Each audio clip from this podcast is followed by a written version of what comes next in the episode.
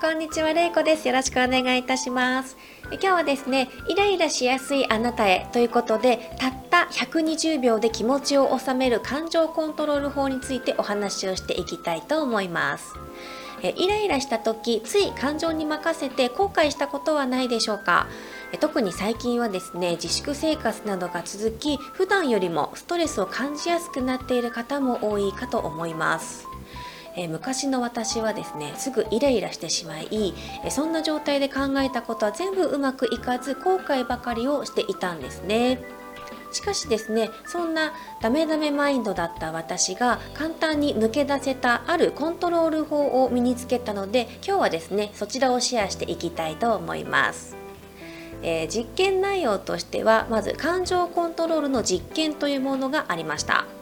仕掛け人がわざと相手を怒らせ怒った人に3パターンの行動をとってもらうという内容です。こちらオハイオ大学の心理学者のブラッド・ブッシュマンの実験で明らかになったことです。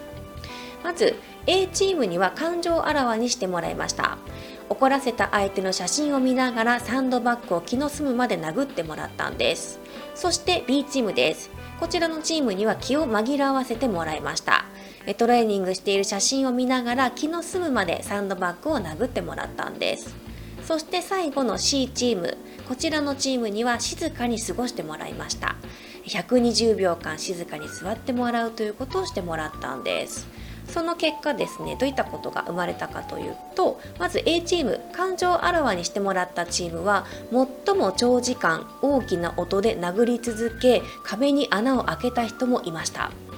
次に B チーム気を紛らわせてもらったチームです。こちらの方は攻撃的ではあったんですが他の気を紛らわせる対処法を考える余裕はあったということです。そしてですね最後 C チーム。静かに過ごしてもらったチームはどういう結果が生まれたかというとすぐに落ち着いたんです。こんな結果が出ました。怒りを発散させようとサンドバッグを殴れば殴るほどかえって余計に怒りが増したことがこの実験結果で明らかになっていますが